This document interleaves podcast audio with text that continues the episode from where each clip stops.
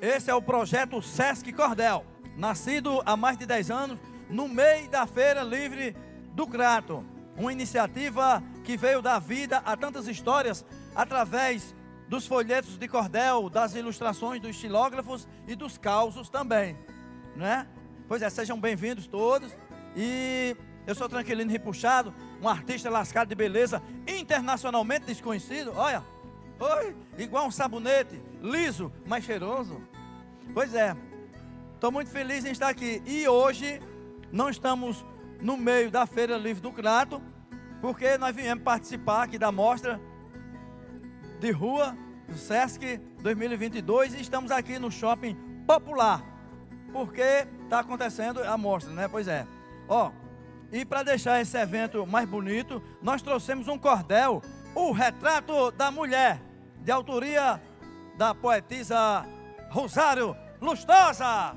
Você chega para cá e fala um pouco para nós sobre a sua trajetória enquanto artista da palavra. Ó. Nós estamos aí há uns 30 anos, né, nessa caminhada e temos é, como suporte, como casa de, como escola, né? A nossa Academia dos Cordelistas do Crato, o próprio SESC, é, a Sociedade dos Poetas de Barbalha.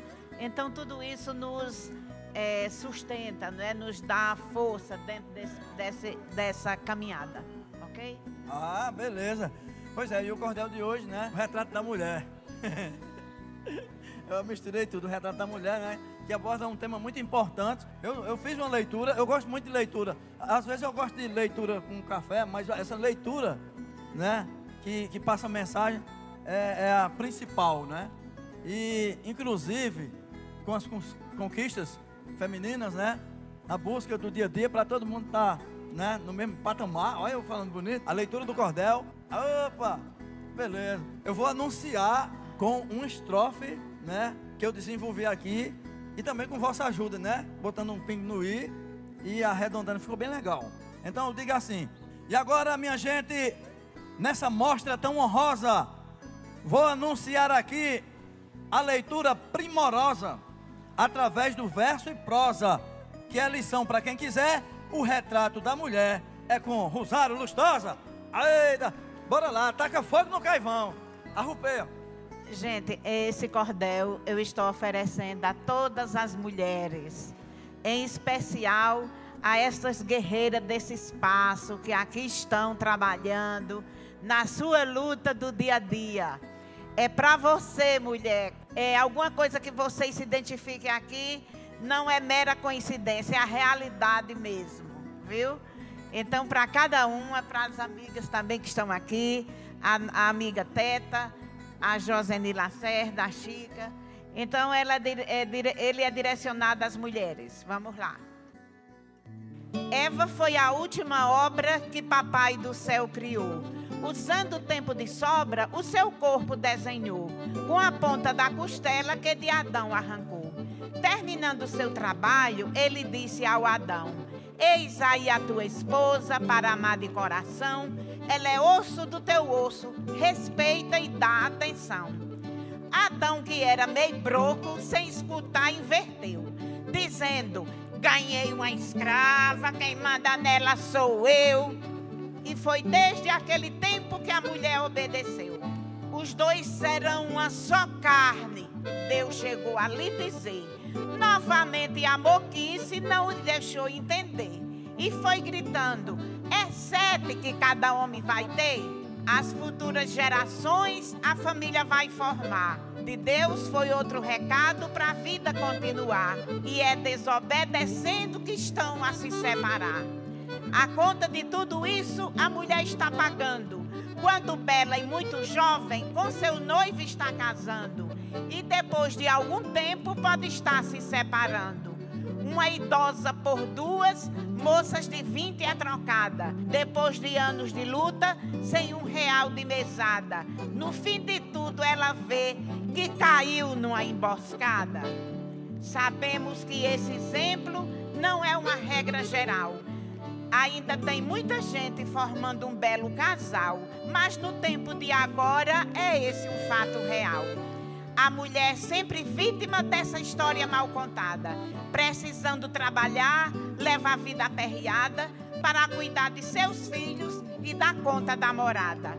No tempo de antigamente, pouca palavra dizia: cala essa boca, menino, quando raiva lhe fazia. Show galinha, sim senhor, e de empregada servia. Na casa ela não mandava, era só a faxineira era boa para o marido, sendo boa cozinheira. Se todo ano na cama também fosse parideira.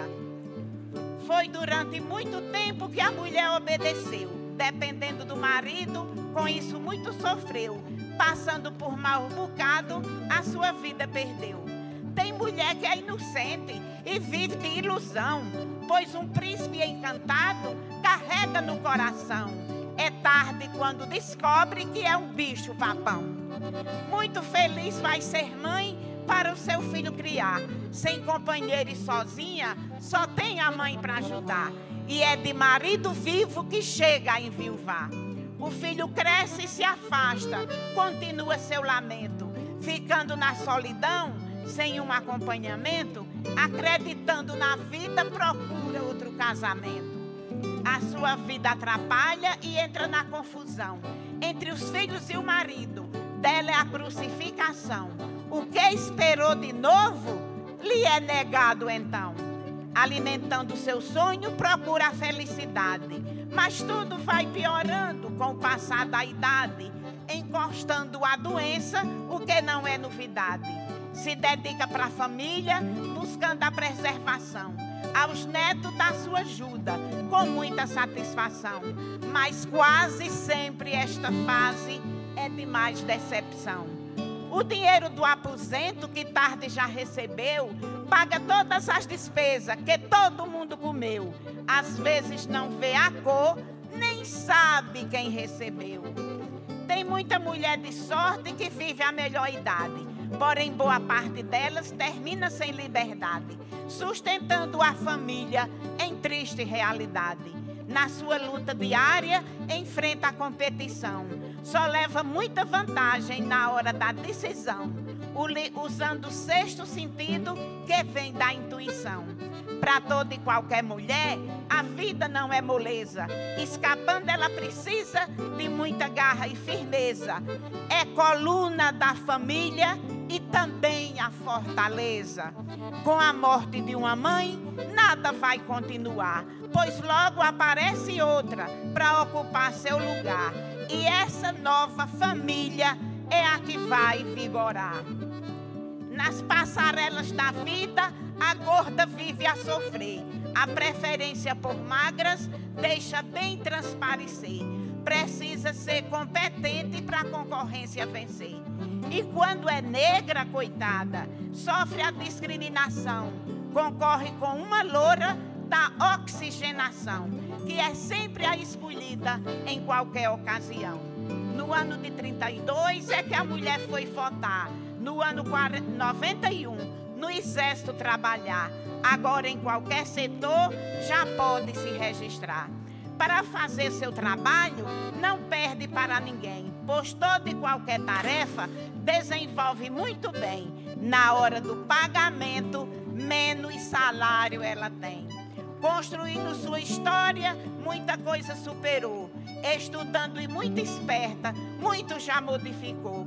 Com garra e resistência, também já se aposentou.